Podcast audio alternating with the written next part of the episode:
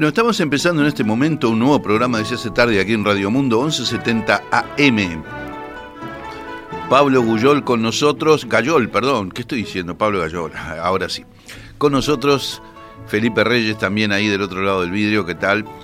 Y acá charlando con ustedes, eligiendo la música, viendo qué puede hacer para comentar cosas que sean mínimamente coherentes.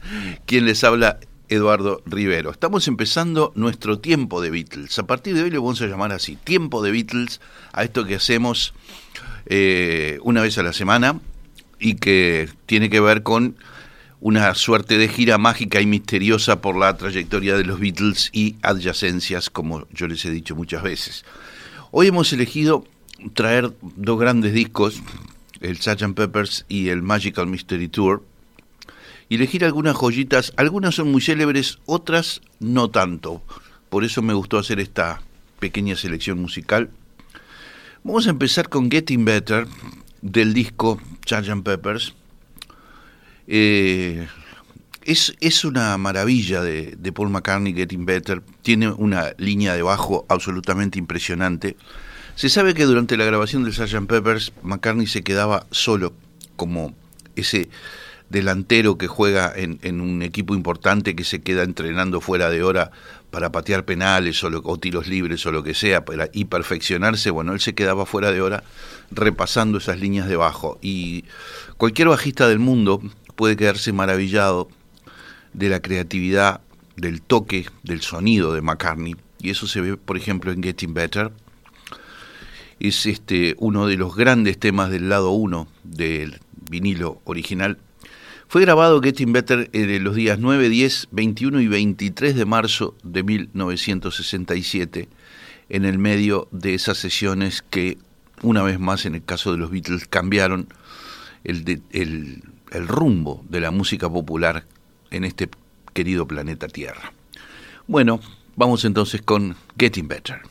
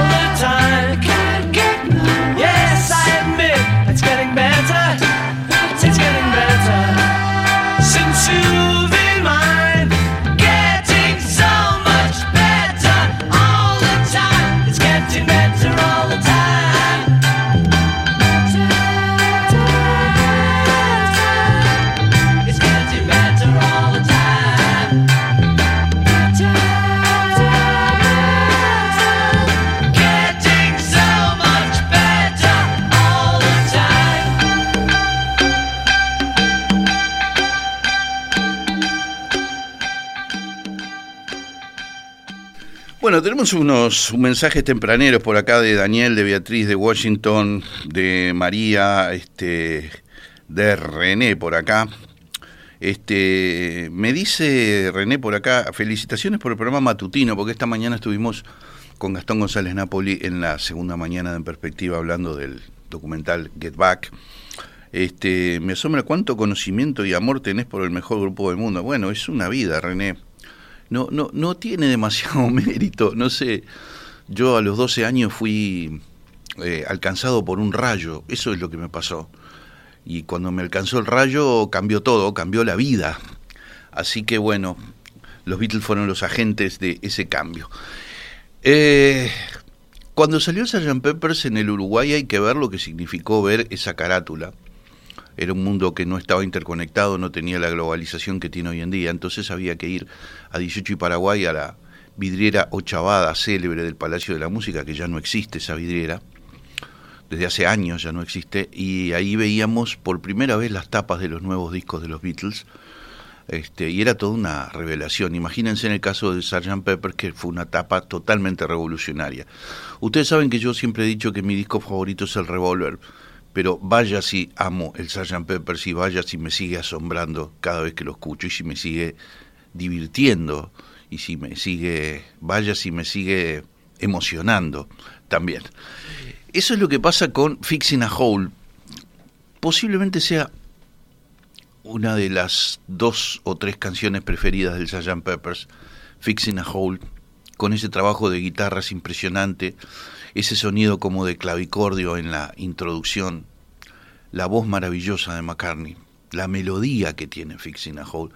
I'm fixing a hole where the rain gets in and stops my mind from wandering. Una belleza, una belleza absoluta. 9 y 21 de febrero del 67. Esos fueron los días en que se plasmó esta obra maestra, Fixing a Hole.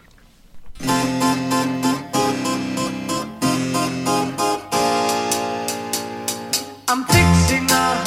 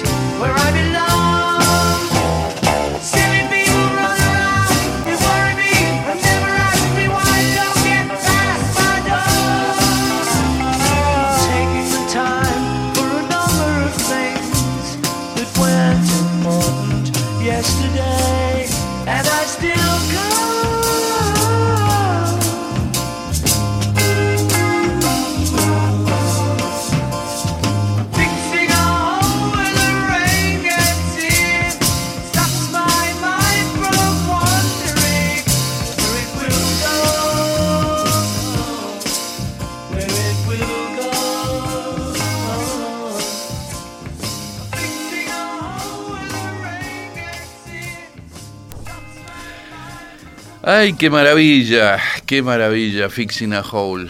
¿Cómo es posible que me siga emocionando después de tantas horas de vuelo escuchando este disco, este y otros discos de los Beatles? Fixing a Hole. Lo que pasa es que está todo mezclado allí, ¿verdad? Está la belleza intrínseca de esta canción, eh, está el marco del disco Sgt. Peppers, está el marco de la, de la obra completa de los Beatles y está la vida de cada uno también. Está lo que uno recuerda, lo que uno oye detrás de las notas de estas canciones. Están los años del liceo, están los padres, los tíos, los primos que ya, que ya se fueron hace mucho, en algunos casos hace mucho. Y todo eso juega, en esto, ¿verdad? Eso es, es inevitable, no es solamente el decir, bueno, haber una apreciación musicológica del valor de los Beatles y del valor de Sgt. Peppers y del valor de estas canciones en particular. Está también la vida, este, la vida jugando su partido. Eso no hay ninguna duda y yo soy el primero en admitirlo, que es así. Lo mismo pasa en el caso de Lovely Rita, bueno, qué cosa impresionante la Blirrita, qué cosa impresionante. Es junto con Fixing a Hall posiblemente mis dos canciones preferidas. Vamos a llevarlo a ese terreno. El solo de piano en el medio, que es maravilloso y que creo que lo hizo George Martin porque tiene como una técnica pianística que escapa a las posibilidades de Paul o de John. Este, una canción original, diferente, su letra, su melodía, su arreglo, ¿eh? una auténtica obra maestra. 23 y 24 de febrero y 7 y 21 de marzo del 67, esta canción que brilla con luz propia en el marco del lado 2 del vinilo original del Sgt. Peppers. La Rita.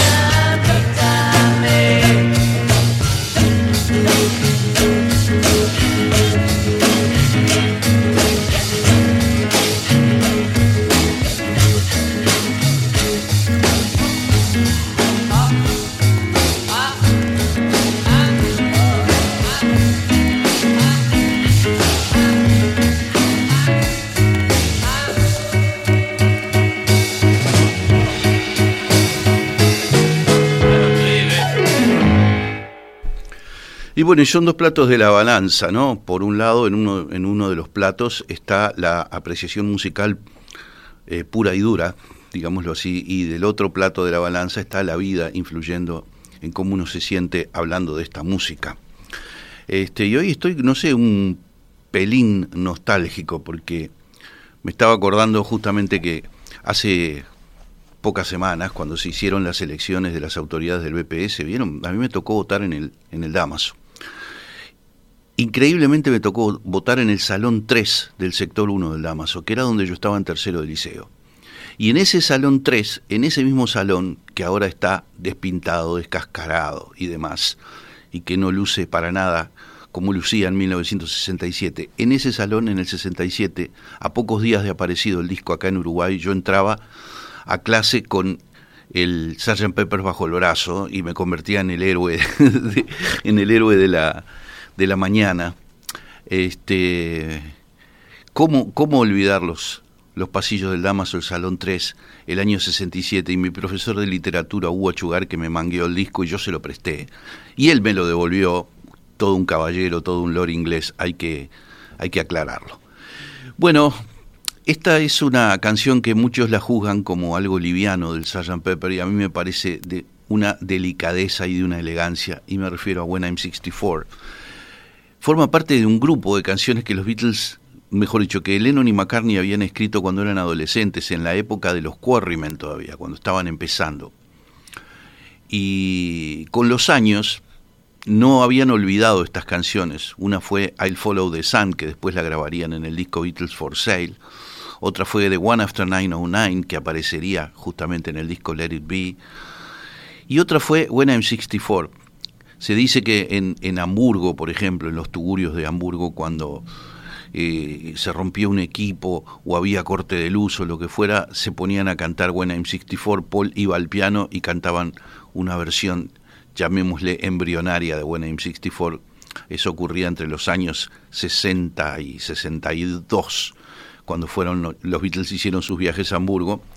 Y la versión definitiva, que es la que vamos a escuchar ahora, recién sería grabada en 1967, los días 6 y 21 de diciembre del del 67 aparecería entonces esta maravilla que se llama When I'm 64.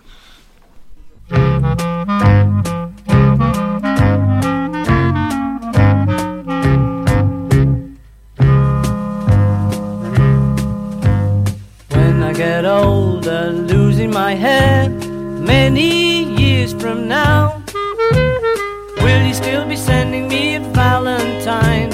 Birthday greetings, bottle of wine. If I'd been out till quarter to three, would you lock the door? Will you still need me? Will you still feed me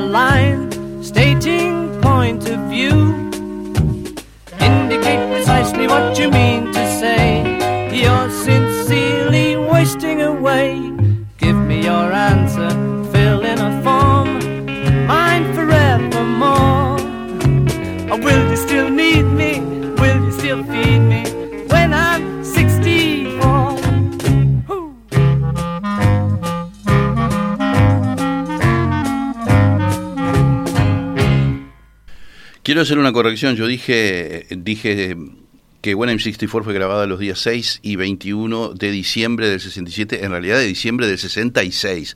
Fue una de las primeras canciones que encararon del Sgt. Pepper cuando todavía estaba corriendo el año previo, 1966. Vamos a una pausa y venimos con algunas cosas del Magical Mystery Tour.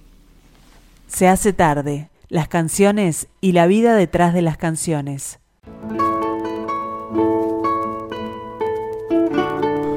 Bueno, unas palabritas sobre las ediciones uruguayas de la época de los Beatles. Acá se vendieron discos de los Beatles, bueno, desde el 63, 64, hasta que la banda dejó de existir en 1970. Y recién en el 68, con el álbum blanco, por ahí, recién ahí empezaron a venderse las copias estéreo de los discos, recién ahí. Los discos eran este, vendidos en unas, digamos, bolsitas de nylon, en unas carátulas que eran de nylon por el Palacio de la Música. Y eran ediciones muy, muy pobretonas, muy, bastante vergonzosas, hay que decirlo. Y el prensado de esos discos mono que consumíamos también dejaba bastante que desear. Yo tengo todavía alguna de las copias mono de, de aquellos vinilos en bastante buen estado y puedo comprobar con, con el tocadiscos que tengo ahora que está bastante bueno, puedo comprobar lo, pobre que era la, el prensado de la época, ¿no? Realmente. Eh, cuando salió Magical Mystery Tour, la gente de Palacio de la Música se avivó con una cosa. Magical Mystery Tour eran dos, dos discos simples, eh, dos extended play, digamos, con dos canciones de un lado y una del otro, uno y dos canciones de un lado y una del otro, el otro. Venían en, en, un encarte, tamaño disco simple, que era como un álbum donde se enganchaban los dos simples en, en una tapa y en la, y en la contratapa. Ahí venían enganchados los dos simples y, y en el medio todo ese álbum con fotos de la película y demás. Ese fue el formato original de Magical Mystery Tour, esos dos simples, y la gente de Palacio se dio cuenta que el lujoso encarte de esos simples no lo iban a poder reproducir acá. Entonces importaron las tapas. Y las tapas eran las tapas eh, inglesas con las que se vendió acá ese disco, cosa que me parece muy bien.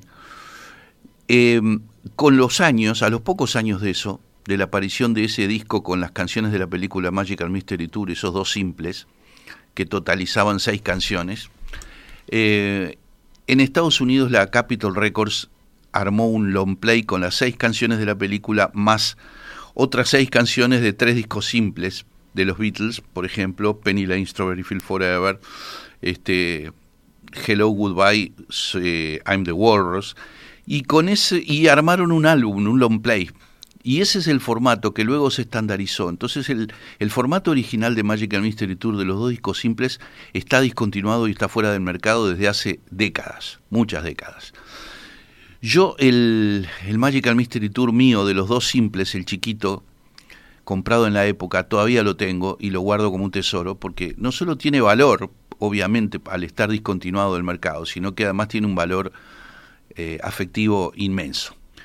Bueno, me acuerdo en Buenos Aires, en diciembre de 1993, el 11 de diciembre de 93, cuando mi mujer y yo vimos a Paul McCartney en la cancha de River y fue la primera vez que yo viví esa experiencia que luego repetiría acá en el Estadio Centenario dos veces. Me, me, recuerdo cuando Paul cantó Magical Mystery Tour, la canción, que tenía un piano y en la tapa trasera del piano unas luces, tipo en un diseño como psicodélico, que cuando él tocaba se encendían esas luces detrás del piano, era una cosa bastante increíble. Dicho sea de paso, la versión en vivo de Magical Mystery Tour era maravillosa, pero maravillosa.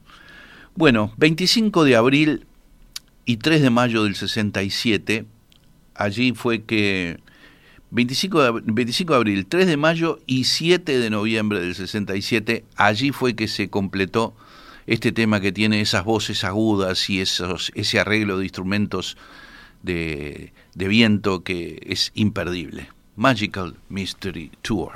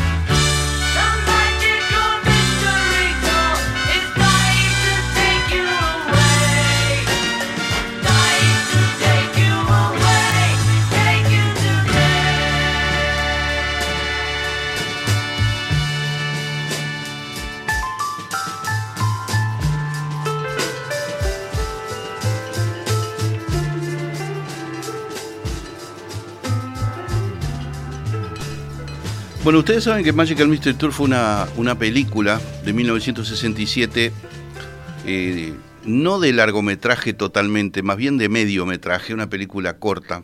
Los Beatles subieron en un ómnibus junto con un montón de gente bastante este, curiosa, peculiar, y salieron a ver qué pasaba por las provincias o por las zonas rurales inglesas y fueron filmando lo que iba pasando sin un guion, sin nada demasiado este, pre, prearreglado, digamos, y el resultado fue bastante caótico. De todas maneras, la película, que en su momento fue destrozada por la crítica, no, no es tan mala vista con ojos de hoy, tiene sus, sus momentos, tiene por ejemplo los clips de las canciones, por ejemplo el clip de I Am the Walrus, que es impresionante, impresionante totalmente. Pero bueno, el hecho es que la película se estrenó, acababa de morir Brian Epstein, y entonces estaban un poco acéfalos de una conducción, digamos, de un manager, y de algún modo como suem, solía ocurrir, Paul McCartney agarró la posta de dirigir todo eso. Y, este, y la película se estrenó en la televisión inglesa en lo que se llama el Boxing Day, el día previo a Navidad, cuando dicen el Boxing Day porque es el día en que se hacen los paquetes de regalo. Y este y cometieron el error de estrenarla en la, en, la versión blanco y negro, no la editaron en la versión en colores, que tiene esa magia de la psicodelia, de los colores y, y todo eso. Y entonces a la gente no le gustó y los críticos se ensañaron porque era la primera vez en la carrera de los Beatles que se podían dar el gusto de darles palo. Y vaya si les dieron palo. De todas maneras, el disco es maravilloso porque en ese territorio era donde estaban realmente firmes. Y en ese disco está esta joyita con ese aire como de buena M64, de Foxtrot de los años 20 que tanto le gustaba a Paul porque oía en su casa desde niño tocar a su padre Jim, McCartney el piano y Jim había tenido una orquesta en los años 20 y 30. Bueno, eh, este tema se grabó los días 22 y 23 de agosto y 29 de septiembre del 67 y no es otro que Your Mother Should Know.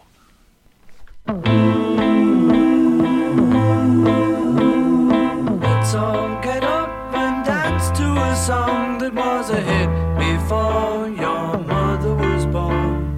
Though she was born a long, long time ago, your mother should know. Your your mother should know. Sing it again. Let's all get up and dance to a song that was a hit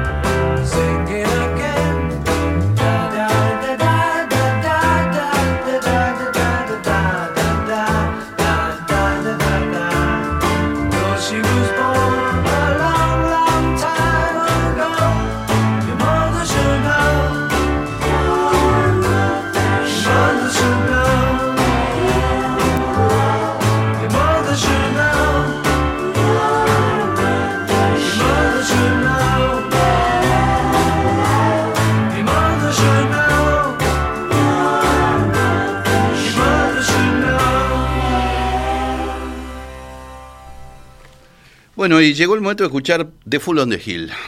Hay un libro que editó hace poco Peter Asher, que fue cuñado de Paul McCartney, el hermano de Jane Asher, y cuenta en ese libro Peter Asher, que era la mitad del dúo Peter and Gordon en los años 60. Quienes tienen memoria de la música de los 60 saben perfectamente bien quiénes son Peter and Gordon. Y, este, y cuenta que McCartney, que vivía en su casa de Wimpole Street, en Londres, reunió a su, familia, a él, a sus dos hermanas, a sus padres, los sentó en la sala y en el piano de la sala les hizo un preestreno, digamos, de The Full on the Hill. Qué momento, ¿verdad? Qué momento. Bueno, The Full on the Hill tuvo, eh, tiene en la película Magical Mystery Tour una especie de clip curiosísimo donde aparece solo Paul corriendo por una colina y eso se filmó en Francia, fueron cruzaron a Francia un día y filmaron ese ese clip de Paul McCartney. Y la curiosidad es que en un momento dado y si se pasa eh, en cámara lenta, McCartney viene corriendo por una colina con un sobre todo y resulta que no tenía nada debajo y se asoma por entre los pliegues del sobre todo alguna prueba de la masculinidad de McCartney, créanlo o no, en serio, todo, una de las historias más curiosas de la Beatlemanía es, es ese alarde de audacia que hizo en esos años. Bueno, 25 y 27 de septiembre y 20 de octubre del 67, allí se plasmó una de las grandes baladas de la discografía completa de los Beatles, The Full on the Hill.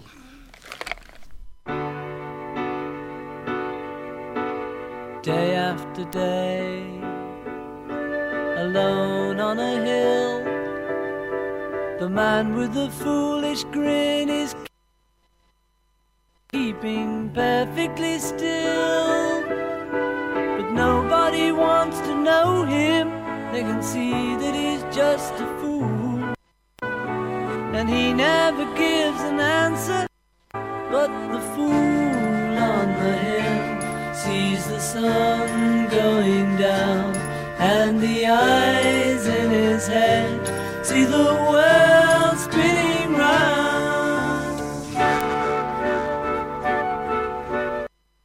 Well on the way, head in a cloud, the man of a thousand voices talking perfectly loud. But nobody ever hears him or the sound he appears to make. And he never seems to notice what the fool on the hill sees the sun going down and the eyes in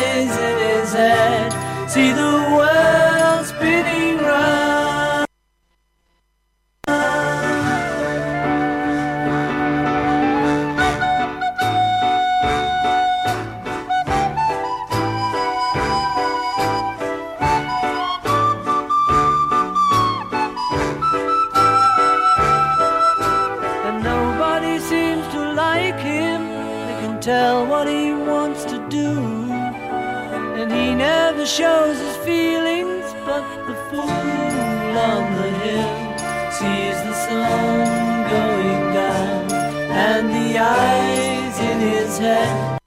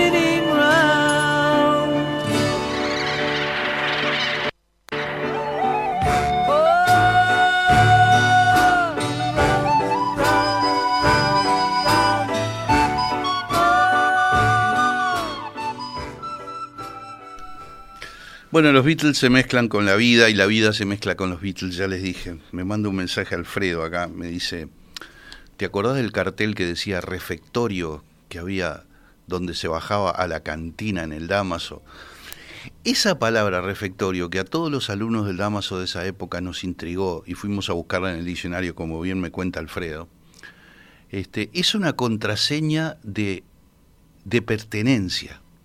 Todos los que recordamos la palabra refectorio en la escalera, que estaba encima de la escalera que bajaba a la cantina del Damaso, todos los que recordamos esa palabra, la recordamos porque pertenecimos a esa era y a ese lugar y a ese centro de enseñanza que era modelo en esos años y que hoy está convertido en un desastre, una cosa impresionante. Bueno, este, qué emocionante, Alfredo, ¿eh? qué emocionante que recordemos esa, eso del refectorio, que no sabíamos lo que quería decir.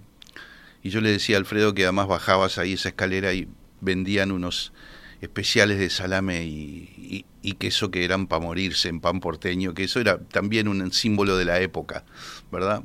En esa época comíamos también butifarras y no nos hacían nada, tal, vez por la edad que teníamos que comes piedra y no pasa nada. Bueno, este salió la canción toda cortada, así que mil disculpas, un tema técnico no es que a McCartney le vino hipo o ese tipo de cosas, sino que, bueno, salió cortada. Esperemos que no suceda lo mismo con la que viene ahora, que es otro tema del, del eh, Magical Mystery Tour. Yo le tenía una idea bárbara a este tema, nunca me había gustado durante años y años y años, y hoy me parece fascinante, una canción fascinante, y me refiero a Blue Jay Way de George Harrison. Parece que Harrison había alquilado una casa cerca de, en, las, en los suburbios de Los Ángeles, en una zona de colinas, qué sé yo. Y estaba en una casa que se, en una calle que se llamaba Blue Jay Way, justamente, y su encargado de prensa, Derek Taylor, encargado de prensa de los Beatles y de Apple, eh, iba a ir a cenar con George y este George le dio la dirección por teléfono y el y este Derek Taylor no encontraba la casa y anduvo dando vueltas y vueltas hasta que al final apareció. Entonces eh, George estaba componiendo la canción y dice sí y dice eso la letra. There's a fog upon LA and my friends have lost their way. Hay niebla sobre Los Ángeles y mi amigo perdió el camino. Eso es lo que dice la, la canción. Hay como un órgano muy lúgubre, hay todo un clima lóbrego, ¿verdad? Vamos a decirlo así, pero es una gran canción, Blue Jay Way, grabada en los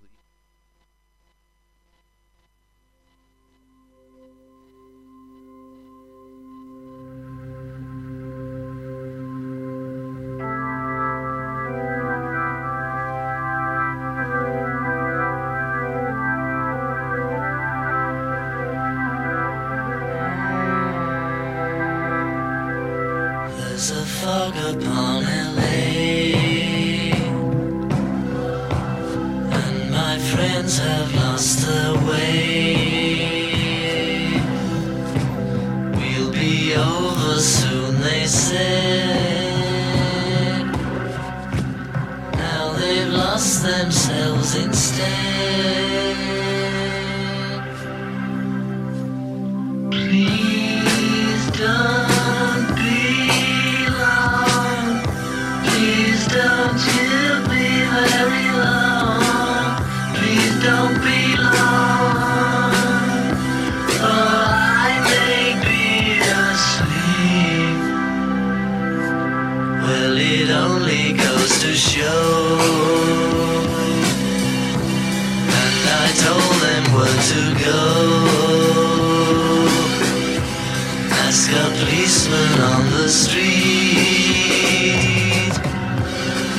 so many the to me. Please don't be long Please don't you be very long Please don't be long Or I may be asleep. Now it's past my bed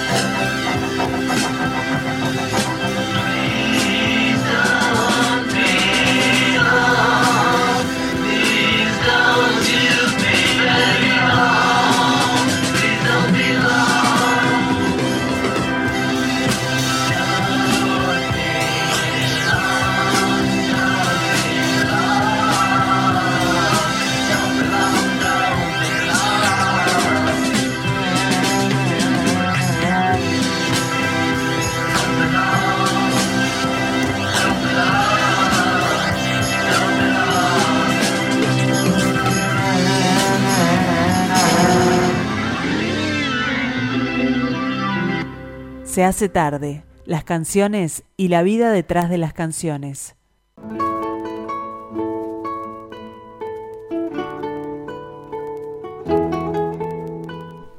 Bueno, y dentro de, este tiempo de Beatles que tenemos una vez a la semana, eh, se incluye la posibilidad de bucear en las discografías solistas de John Paul, George y Ringo, y hoy vamos a escuchar algunos materiales del disco de Paul McCartney Flowers in the Dirt y del disco de John Lennon Double Fantasy. El Flowers in the Dirt de, de McCartney se editó en junio de 1989, según la crítica y creo que según el público también es uno de los mejores discos de toda la carrera de Paul. A mí es uno de los discos más redonditos, más disfrutables, donde no, no están esas canciones menores que a veces aparecen en algunos discos de McCartney, donde vos decís, ¿por qué?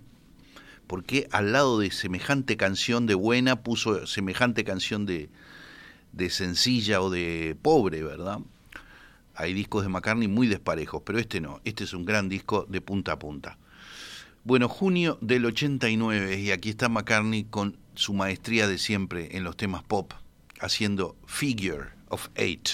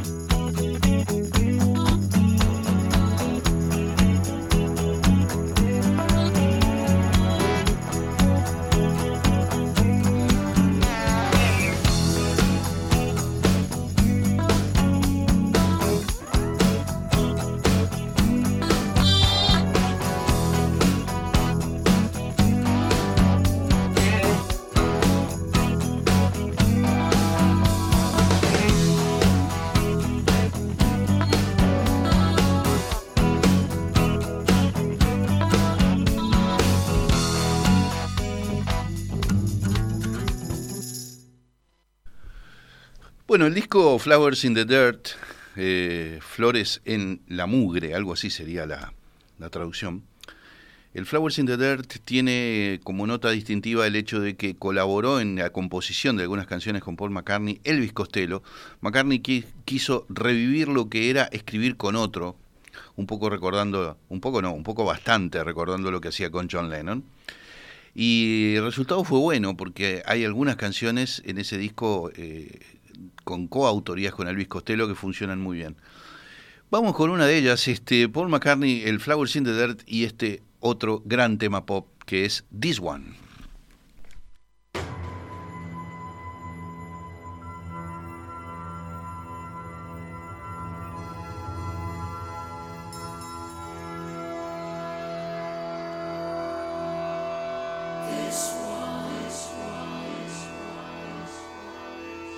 Did I ever take you in my arms, look you in the eye, tell you that I do? Did I ever open up my heart and let you look inside? If I never did it, I was only waiting for a better moment that didn't come. There never could be a better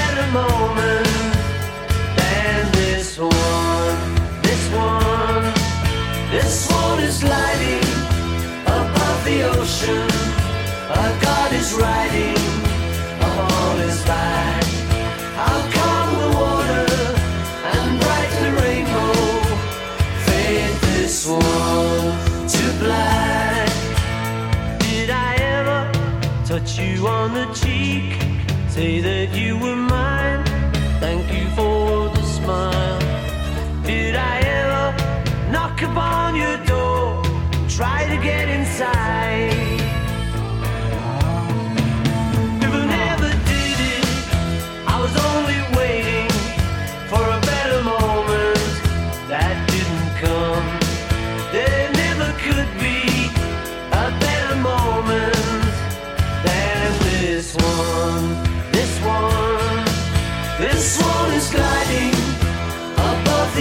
Ocean. A God is riding on his back.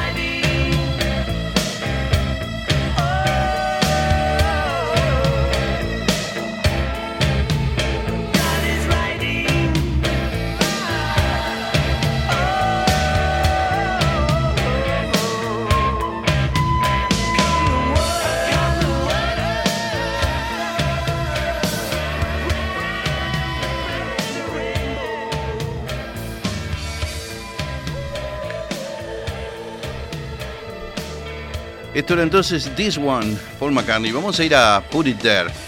¿Saben que Put It There es una, una, una especie de pequeña balada acústica con guitarras de cuerdas de acero, que es una de las especialidades de la casa, es una de las especialidades de Paul McCartney, la, la balada con cuerdas de acero, con guitarra de cuerdas de acero, y suena bastante a álbum blanco, podría haber estado en el álbum blanco, es decir, suena a, I Will, suena un poco a um, Blackbird, ¿verdad? Así que en el disco Flowers in the Dirt de junio de 1989 aquí está Put It There.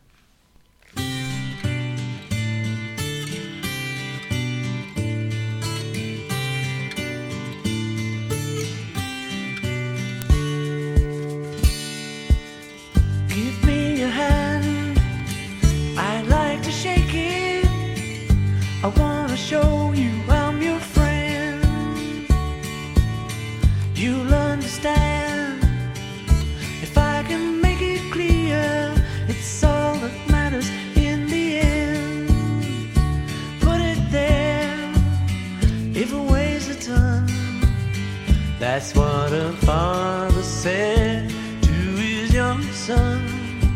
I don't care if it weighs a ton. As long as you and I are here, put it there. Long as you and I are here, put it there.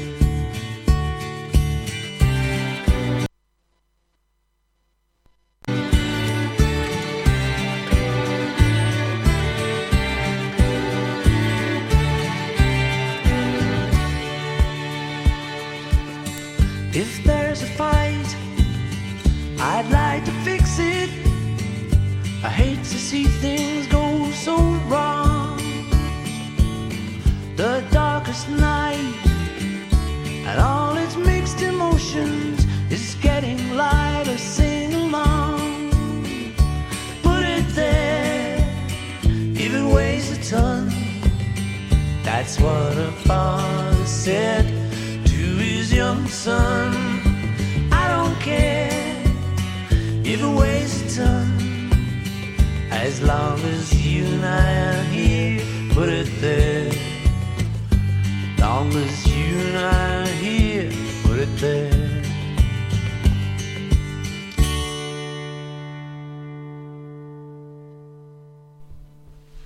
Bueno, Put It There entonces, y vamos a terminar esta recorrida por el Flowers in the Dirt de Paul McCartney de junio de 1989 con el tema que más, que más se difundió en su momento y que más se sigue difundiendo hasta el día de hoy de, este gran álbum.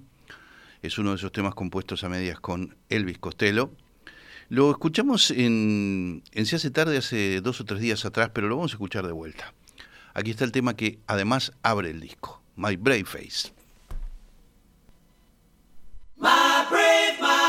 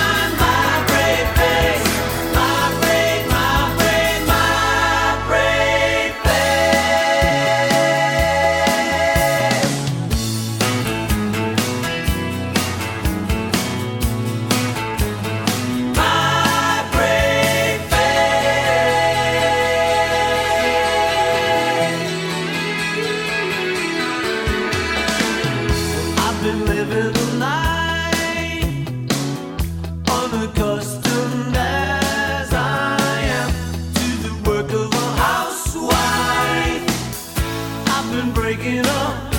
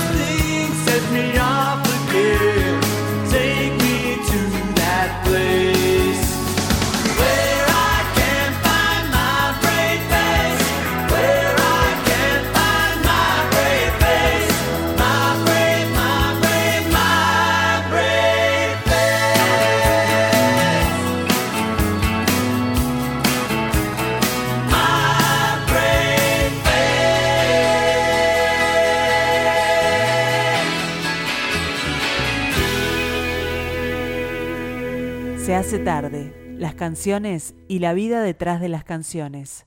Esta es Radio Mundo 1170 AM. ¡Viva la radio!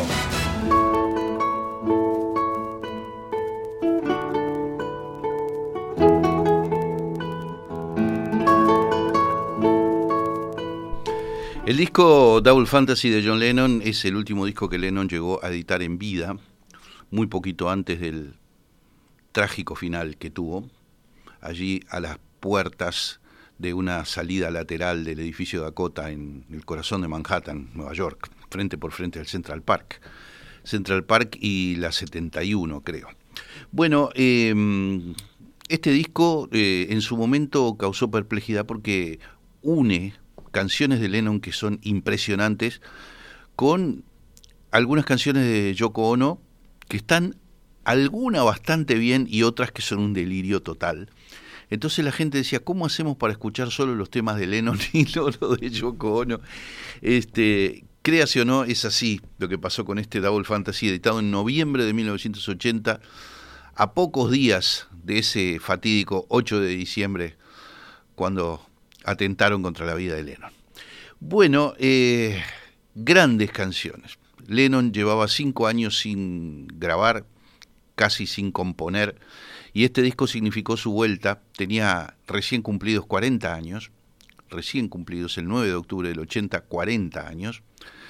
Estaba en una gran edad y estaba impecable vocalmente y se había recuperado absolutamente como talento compositor. Y esto se ve en estas canciones como lo vamos a ver ahora en los próximos minutos. El tema que abre el, disco es inequívocamente un homenaje a la música en la que con la que John Lennon se formó, que es el rock de los 50 y especialmente Elvis Presley. Incluso hay reflejos vocales allí de la forma de cantar de Elvis. Así que esto es Just Like Starting Over.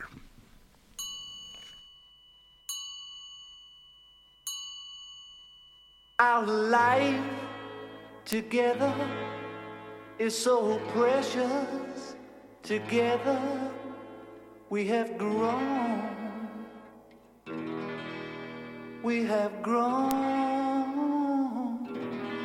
Although our love is still special.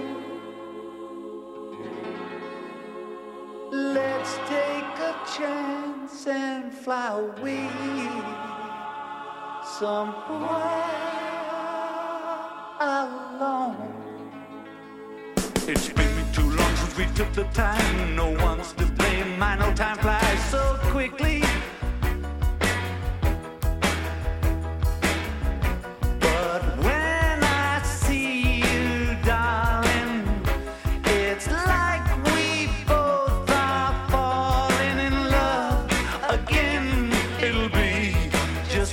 Like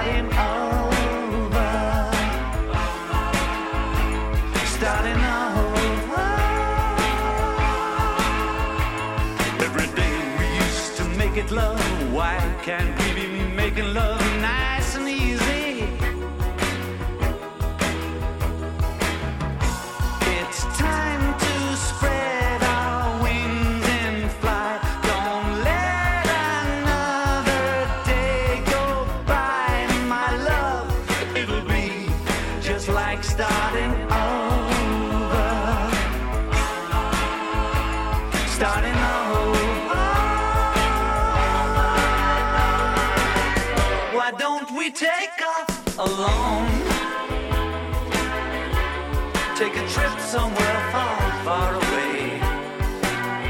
We'll be together all alone again, like we used to in the early days. Well, well, darling, it's been too long since we took the time.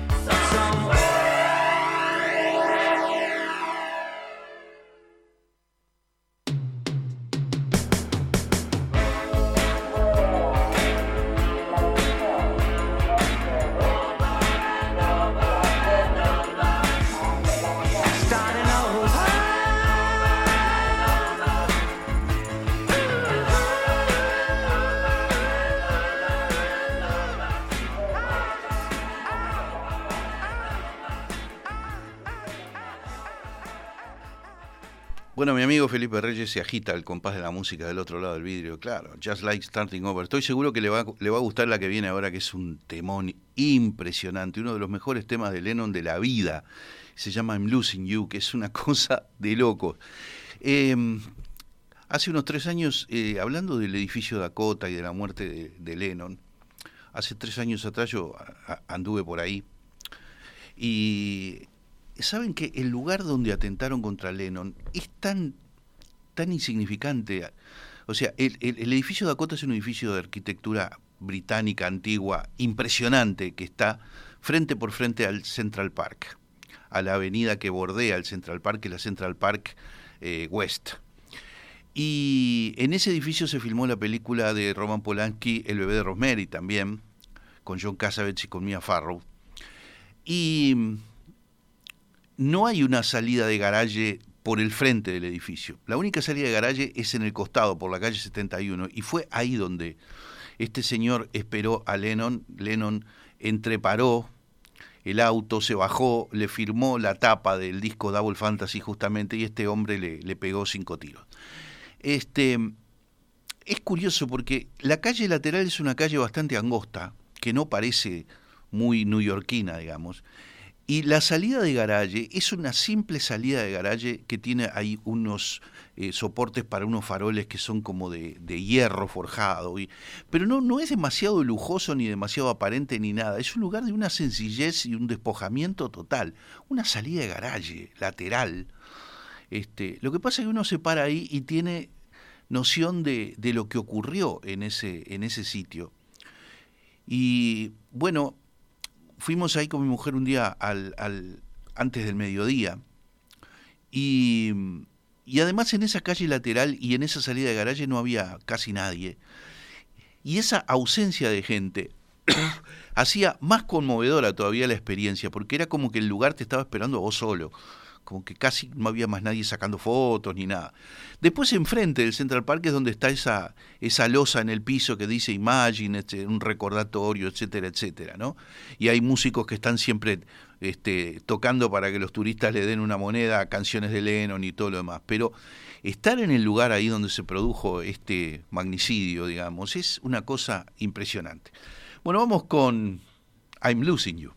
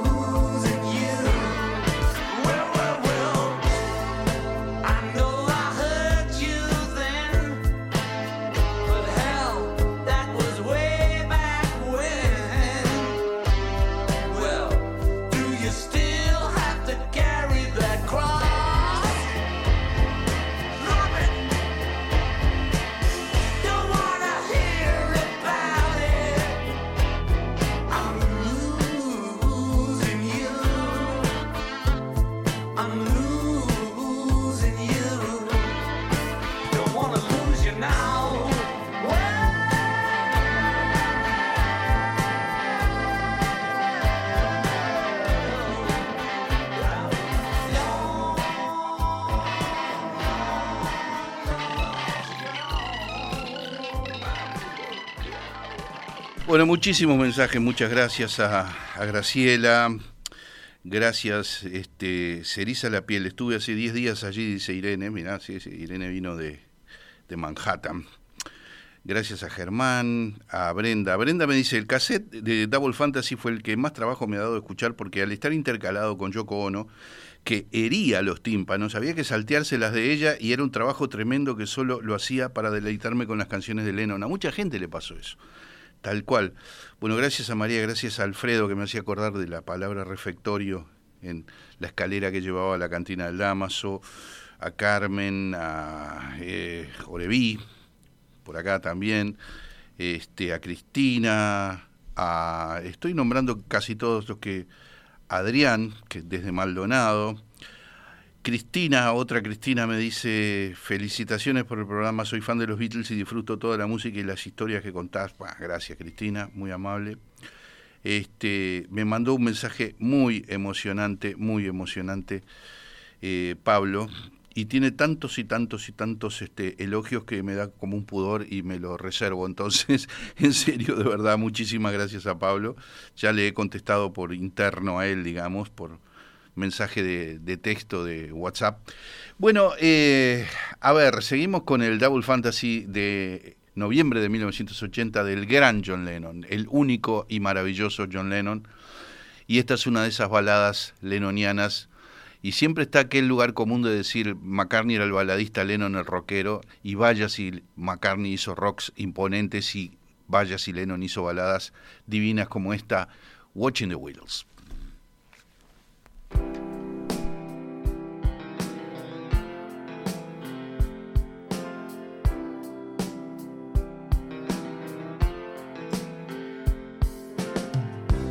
Say I'm crazy.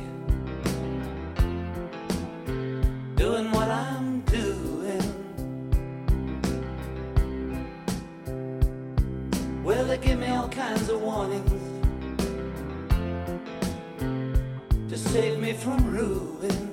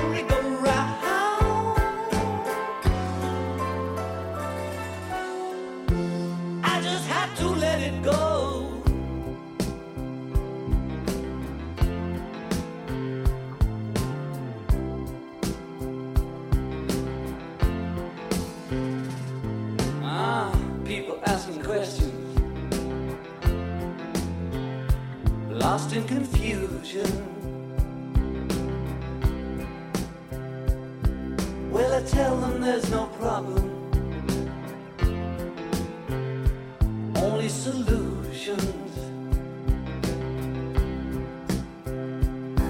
Well, they shake their heads and they look at me as if I've lost my mind.